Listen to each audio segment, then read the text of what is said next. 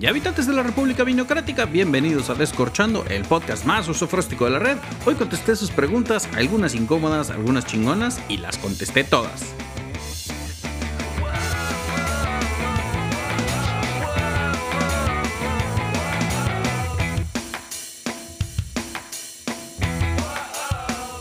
Hablar de vino mexicano es hablar de responder dudas y esta vez mis hermanos, mis habitantes de la República Vinocrática andaban muy preguntoncitos, así que me di a la tarea de hacer esta pregunta en Instagram porque traía Podcasters Blog y me hicieron unas preguntas, algunas muy chingonas, algunas bien complicadas, pero pues vale la pena de empezar a despejarlas. Y número uno, Vinito, por favor, una nueva cuenta me pregunta, ¿qué tendencia cobrará más fuerza en el futuro e inmediato para el vino mexicano. Yo creo que los vinos naturales, los pet nuts y los espumosos son una tendencia que está llegando. No sé si está llegando para quedarse, pero creo que es una tendencia que se está dando mucho en el vino mexicano. Estoy viendo a mi compadre Fernando Farías hacer pet nuts, a los chicos de Duoma, a Benacaba que está haciendo pet nuts naturales. Creo que es una tendencia que ya está, se está quedando, se está empezando a mostrar en el mercado.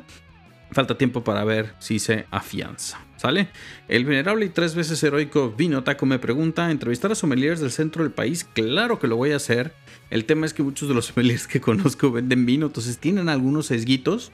Hace ya algunos años hacía un, programa bien padre eh, de vino viernes, de vino mexicano, con Itzel y Patti Cabrera Rosas, dos grandes profesionistas del mundo del vino que respeto mucho. Y traemos bien interesante este tema de cómo concebían el vino mexicano de una, de una manera muy diferente, de una manera desde un ángulo donde se le daba al centro del país un lugar bien padre que yo a veces no le he sabido dar. Entonces creo que voy a retomar al venerable Vinotaco. Le voy, voy a hablar con Patty, voy a hablar con, con Incel para ver si hacemos un episodio para hablar de esto. Fabi González me pregunta la cristalería adecuada que se usa para tomar vino. Aquí vamos a hablar de adecuada, pues no hay. Y correcta tampoco hay. Muchas de las personas te van a decir que sí, tu Riddle Wine Wings y esto y el otro. Está bien, date. Yo creo que, que tienes que tener un paladar muy, muy educado para poder entender las diferencias entre cada copa. Creo que nosotros, los mexicanos, los de a pie, los que queremos empezar a tomar vino mexicano, con que tengamos una buena copa, que esté limpia, podemos empezarle ahí. Ha habido situaciones en las cuales yo he dicho que el vasito rojo, sí, también, depende del contexto, pero si vas a estar sentado en tu casa, pues bien te vale invertir en copas, eh, una cristalería buena, una Libby, o si te quieres meter eh, al tema de Riddle, en, en, algunos supermercados yo he visto que compren, venden paquetitos de dos copas de, si no creo que también Pro Monterrey, si no, sí cierto, Pro Monterrey, shout out, ellos tienen unas copas bien padres Riedel o de algunas otras marcas. Em, si, no, si no vives aquí en, Monterrey, luego te pando la liga. Ale, ¿cuál es el futuro de las catas mamadoras en los pandemics, mi flaquita de oro?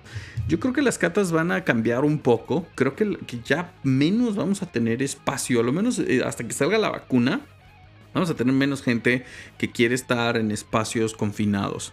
Ahora, pues yo soy de esos cobardes, díganle como quieran, que no me quiero exponer ahorita a estar en, una cata con mucha gente, en una cena maridaje. Quiero que, prefiero que mejor se, se calme un poquito esto para poder tener cierto grado, cierto espacio de tranquilidad y de confort, porque la verdad, este, si lo mezclas con los, las variables psicológicas, mucha gente con, yo por ejemplo sufro de un trastorno de ansiedad marca diablo y que en esta pandemia se ha estado acrecentando mucho más, pues me pondría triplemente más eh, germofóbico, más ansioso. Entonces, eh, yo creo que hay catas para todo. Pero la mejor carta que puedes hacer es comprar el vino, preguntarme a mí o a cualquiera de los podcasteros o a cualquier persona que está en el, en el, ambiente, que nos hagas una pregunta de cuál vino, lo compres y lo pruebes en tu casa. Aunado con que tengas un buen par de copas, sean en Crisa, sean Libby, sean Salto, sean las que sean, pero que tengas un par de copas en las cuales te sientas cómodo, limpiarlas y lavarlas. Porque luego lavarlas es un despelote. En mi casa yo lavo mis copas, nada más por si andaban con el pendiente. Rafa Borrego me pregunta acerca de los late harvest mexicanos. Creo que Estela y Casa Madero. Creo que hay un pasito de pantaleón y hay un late harvest también de Montechanic. Creo que es un. Híjole, ¿cómo lo digo de manera educada? Es un mal, es un, es un mal necesario porque a veces veo que gente recomienda esos vinos como vinos de entrada y no entiende que son vinos de postre, pero bueno, ya estoy harto de corregir el universo, lo que sí es ando excomulgando gente a diestra y siniestra de la República Vinocrática y del y está afiliando a gente del Partido Libre del Vino Mexicano si solo toman vino dulcecito. There, I said it. Rafa, sin embargo, si vas a tomar unos quesos azules, unos quesos complicados eh, en, la última parte de la cena, yo sí te recomendaría Estela o eh, el de Casa Madero, el cosecha tardía, son muy buenas opciones. Pero sí hay que tenerle al maridaje. Al maridaje tiene que ser muy importante para que podamos utilizarlos y desgustarlos, degustarlos bien. ¿Sale? Oh, Oa Macías me pregunta, monovarietales versus multivarietales. Esto es un tema que me han platicado mucho y que le voy a dedicar un episodio aparte. Creo que vamos a traer de nuevo a Diego o a Roberto Navarro. Alguien vamos a traer de nuevo. O a Pato Rivera Río. Yo creo que los monovarietales son siempre muy bien usados para poder empezar a entrenar tu paladar. Y ya después las mezclas te ayudan a entender amplitud y le ponen un reto más grande a tu paladar. Ahora bien, siempre lo he dicho, un enólogo que está puede empezar a madurar un poquito más, un winemaker, cuando empieza a hacer unos monovarietales un poquito más complejos que tienen estas capas, esta complejidad. Por ejemplo, lo que está haciendo Santiago, que ahorita lo traigo de moda con la Petit Verdot, me gusta mucho porque esos monovarietales te ayudan a expresar la tierra, pero ya cuando hace las mezclas son matices diferentes. Si quieres aprender a tomar vino mexicano, yo siempre lo he dicho, Cheto, Casa Madero, Monte Chanic, los monovarietales te ayudan mucho para poder entender y empezar a entrenar tu paladar. Luego ya te me brincas a los 3Bs, 2Bs, Kalisha Blend y esto y el otro y aquello, porque eso también te ayuda a poder entender cómo reacciona tu paladar y cómo no juzgar a las mezclas. Y otra pregunta que me hacen mucho es, qué es más barato, qué, qué es más fino, más elegante, una mezcla o un monovarietal. Y aquí puede haber decisiones encontradas, por eso quiero tener una, mesa reñoña, una mesa redonda, como diría Franco Escamilla, una mesa redonda de, de buenos pisteadores donde podamos llegar a una conclusión. Mi conclusión personal es que ambos tienen el grado, el grado de sutilez y de trabajo en el campo para obtener un monovarietal y el grado de finura y de elegancia para poder balancear una mezcla. Al final, todo es un logro. La mazapancita, mi querida amiga, me pide vinos para postres de otoño. Depende de qué definamos como postre de otoño, porque sí, si eres un simp, un commoner, un classic, un mamadeur, vas a comer pumpkin spice o pumpkin eh, postres de otoño de, de, calabaza. Lo que yo te diría es que cualquier postre a mí me gusta mucho ahorita con los espumosos. El espumoso Brut Natur K57 Querétaro. Seco, seco, seco, con un buen postre. Creo que realza mucho los sabores de la dulzura y me ha ayudado mucho a encontrar estas notas muy ligeras que tiene, muy sutiles de almendra, de pan tostado, de manzana, de piña, de pera que tiene el Cava 57. Entonces, sin temor a equivocarme, puedes probarlo con valor espumoso, Cava 57 Brut Natur o un espumoso blanco, seco, bien, bien rico.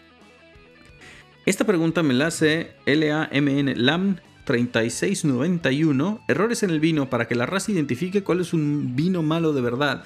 Y este es otro episodio que también ya lo hablamos un poquito, pero eh, voy a hablar también de errores en otro podcast ya más, más a detalle, pero te puedo decir que si no hace sentido y es un olor repugnante a tu nariz y a tu paladar, es decir, huele demasiado a químico o demasiado huele a huevo podrido o a demasiado vinagre, es probable que el vino no esté bueno. Y, también que no lo vas a disfrutar tanto. Me he peleado tantas veces en mi familia por vinos que yo considero que ya están avinagrados, que pues dicen, no, está buenísimo. Pues mira, ya cada quien. Yo, como hago la prueba de danizada, yo no me lo tomaría en una boda. Entonces, eh, huélanlo, pruébenlo y si no les hace sentido, pues denle otra probada. Si en sus encías y si su quijada o su lengua empieza a reaccionar muy violentamente, es probable que el vino tenga un error. El vino acorchado huele a químico, huele a cartón, huele a perro mojado, huele a closet. Y ese es uno de los defectos más comunes que podemos tener en el vino. No es de los más comunes, bueno, es de los más comunes, pero es el menos común. La incidencia, creo que Danizada tiene muy bien la estadística, pero es muy pequeña. Pero sí puede llegar a suceder que alguna botella que compren en el supermercado o que me compren a mí mismo, Bomberto, o a Vinoteca o a la Castellana, sí llega a suceder que a veces el vino trae este corky flavor y pueden olerlo desde el corcho. Aunque el señor René Rentería me esté viendo feo en este instante porque dice que los corchos no se huelen, pero yo sí los huelo. Some Wine MX Vino Naranja, les tengo una gran noticia. Vamos a dedicarle un episodio especial al vino naranja. Voy a invitar a una persona que admiro mucho, una persona muy valiente, más porque se casó con mi compadre Fer, a Carlita, Carla Orozco. Eh, está haciendo unos experimentos de vino naranja bien chingones. Y en el siguiente episodio, que va a salir la semana que viene, para cuando ustedes estén escuchando esto, le voy a pedir, Carlita, quítamelo, güey, acerca del vino naranja y vamos a tener una plática entre compas como somos para poder entender qué carajos es el vino naranja. ¿Sale? Sommelier, benemérito y tres veces heroico, señor Daniel Molina. ¿Por qué los vinos blancos se están volviendo más populares que los tintos? Fíjate que no sé. I agree to disagree. No, estoy, no tengo los datos suficientes como para decir contundentemente que los blancos están ganándole a los eh, tintos. Lo que sí te puedo decir es que existe que ha incrementado el consumo de blancos, sí, yo te lo puedo hablar de, de, mi muestra, no es representativa, pero lo que yo te puedo decir es que sí se están volviendo un poquito más populares en términos de que el consumo está creciendo poco a poco. Si comparo el crecimiento de consumo versus el crecimiento de consumo de este vino blanco en particular, creo que todavía está un poquito por atrás por lo que debería de estar. Lo que hay que hacer es impulsar el consumo de vino blanco y no nada más para mariscos, sino poder ampliar un poquito que estos blancos con barrica pueden ser tan deliciosos en muchas otras situaciones y que pueda haber blancos tan complejos, tan sabrosos, tan sosofrósticos que hasta un pedazo de carne te pudieran aguantar. Si me escucharon decirlo, un buen vino blanco te puede aguantar hasta un corte de carne o una preparación de carne. There, I said it. Ahí les va. Eh, Emicher, ¿por qué tantos enólogos extranjeros exitosos en México y no al revés? Aquí vale la pena eh, hacer una pausa. Yo no creo que exista eh, digo, nomás por conteo de cabezas, mayor cantidad de enólogos extranjeros exitosos. Sí tenemos casos muy notables como Sergio Eras, Cristina Pino, Daniel Lomberg, eh, y José Luis Durán, claro que sí, pero también tenemos una camada de enólogos exitosos y tendríamos que definir la palabra exitoso, ya me estoy poniendo sosofróstico además, tenemos que definir la palabra exitoso para ver qué es exitoso en México, porque tenemos exitosísimos como el galán hidrocálido Pablo Alonso, quien le mandamos un abrazo, está Iker Turcot, está Plata, está si le sigo Kruger, bueno, es medio gringo, medio grinch, pero pues es, mexicano al fin y al cabo. Y hay muchos enólogos, está Juan Macías, está, y si le sigo no acabo, está Maciel, está pues, Alberto Rubio, está Abel Vivayov, está Chu Rivera, está el doctor Torres Alegre, está Hugo de Acosta. Entonces, yo, yo no catalogaría de exitosos a los enólogos extranjeros, yo te diría que es una mezcla de gente que está haciendo la punta de lanza. Fue la punta, Amado Garza también, se me olvidó, que ha sido la punta de lanza y seguirá siendo la punta de lanza eh, a favor de crear una cultura y crear nuevas camadas y nuevas generaciones de winemakers. Winston TN me pregunta la etiqueta del descorche, ¿cuándo sí, cuándo no, cuánto tiempo? Y esta es una pregunta bien complicada, mi querido Winston. Es muy complicada porque eh, los vinos blancos pudieras llegar a decantarlos, sí, si tienes el, espacio adecuado del refrigerador, el decantador, cuida las temperaturas, sí los puedes decantar. Rosados también los puedes decantar si quieres. Los tintos, yo de preferencia un vino joven siempre lo decanto un media hora para que se establezca bien. ¿Por qué? Porque estamos en Monterrey, vivimos en el clima. Ahorita estamos en octubre, estamos a 32 grados. Hay cosas que no entiendo de mi rancho y se me hace mark my words que este verano, este invierno, no va a ser frío en Monterrey en, en, general. Salvo que en Ciudad de México ya están a 9 grados con y 29 en la mañana y 24. Pero bueno, no hablamos del clima en este podcast. A lo que quiero llegar es que sí creo firmemente que eh, no existe tal etiqueta de descorche. Yo casi, perdón, de... Ah, hablaban del descorche, no del decante. Yo me fui por la libre. Bien sencillo, la etiqueta del descorche es si el vino está en la... Perdón, Winston, eso es lo que pasa cuando grabas el podcast, lo haces de una sola toma. Qué pendejo estoy. Pero bueno, el caso es que la etiqueta del descorche, si todo es un restaurante y ese restaurante está en la carta, tú debes de llamar por antelación, por decencia. Yo siempre llamo es, y cuando no me conozco las cartas, voy a llevar este vino. Y si voy a llevar el vino, intento balancearlo un poquito con, con la comida. Pido un cortecito más caro, pido un platillo más caro, porque también, pues, creo que es bien visto de alguien que no nada más quiere ir a pistear a un restaurante, sino llegas a consumir y te ves bien, te ves como persona. Entonces, si tienes una botella muy especial que tú conoces, puedes llevar. Yo siempre les recomiendo que hablen antes al restaurante. El fino arte que los centennials y a veces los millennials lo han perdido. Levantar el puto teléfono y decir, oye, cuentas con descorche. Y no tratar de regatear el precio. Si te dicen 200, 250 pesos, 300, 350, yo creo que el restaurante siempre tiene la razón en este caso. Sus razones a detenerlo. Pregunta si el vino lo tienen en la carta. Si no lo tienen en la carta, mejor ni le muevas y ya ahí empiezas, puedes empezar a pues, llevarte mejor experiencia el restaurante y sobre todo respetar el trabajo de la gente que está involucrada. ¿Sale? Vamos a ver qué otras preguntas hay. Late Harvest, el futuro de las catas, eso ya lo platicamos. Ah, otra pregunta que me hicieron es ¿por qué tanta gracia hacerle a los espumosos mexicanos? Créeme firme cuando hay mejores espumosos como la champaña. A ver, yo creo firmemente que se puede tener muy buenos mexicanos, buenos vinos mexicanos sobre todo, y lo he dicho hasta, hasta el cansancio, en Querétaro, en Aguascalientes, en Zacatecas, en Dolores Hidalgo, podemos sacar cosas muy buenas del vino blanco. Creo firmemente que mucha de la cocina mexicana está orientada al vino blanco, al vino rosado, al vino espumoso. Cocinamos con un chingadazo de especies y pues creo que es lo más adecuado. Ahora no nos podemos sacar de la cabeza la idea que el tinto y que la finura y que la barrica, que eso es otra cosa que me preguntaron. Eh, ¿Por qué? ¿Por qué no hay eh, o por qué los vinos mexicanos a veces abusan de la barrica?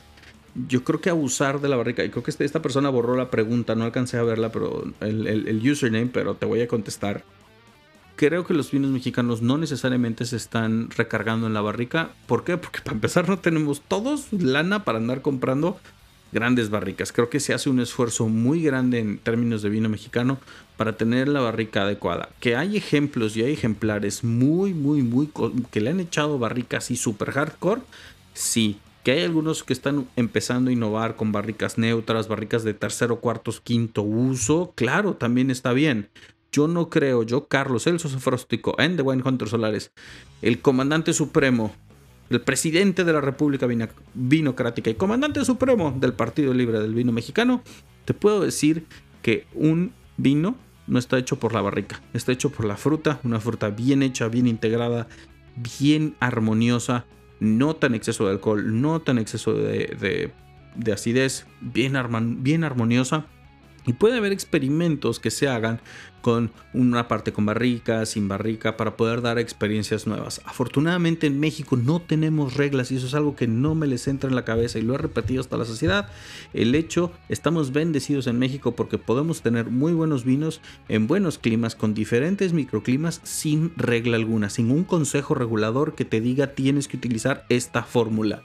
Y sin embargo, esos, hay, hay gente que defiende que las fórmulas son buenas y dan estabilidad. No me voy a meter en esa discusión, pero lo que sí les voy a decir es que tener un buen vino bien hecho, correcto y adecuado no necesariamente depende ni de la barrica ni de la fórmula que deberían de los vinos ser consistentes año con año, pues qué pinches aburrido, digo yo. Porque también me preguntaron eso, ¿por qué el vino mexicano no es constante año con año? Pues bien sencillo, mi hermano, porque no vivimos en un ambiente regulado totalmente de clima, sino estamos viviendo en un lugar, en un espacio, en un ambiente donde el clima está cambiando. Y cuando el clima empieza a cambiar, eh, tenemos que empezar a acomodarnos y empezar a, a, ver cómo sacamos la mayor cantidad de mejor vino correcto.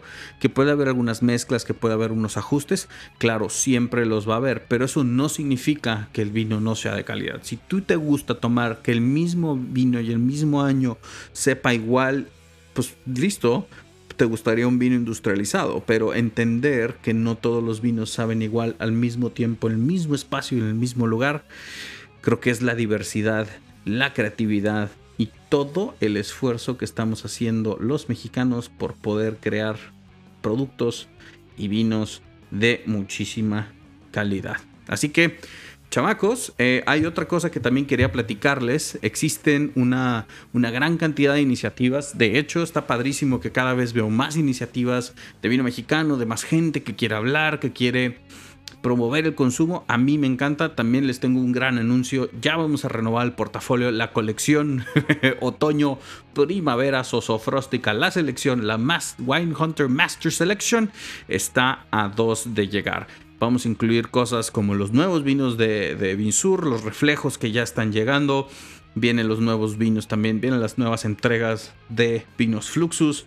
Tolochos va a estar, se va a renovar. Vamos a ver qué cosas sabrosonas traemos de plata. Cosas muy ricas porque necesitamos que ustedes prueben cosas más chingonas y nos preparemos para las festividades. Así es.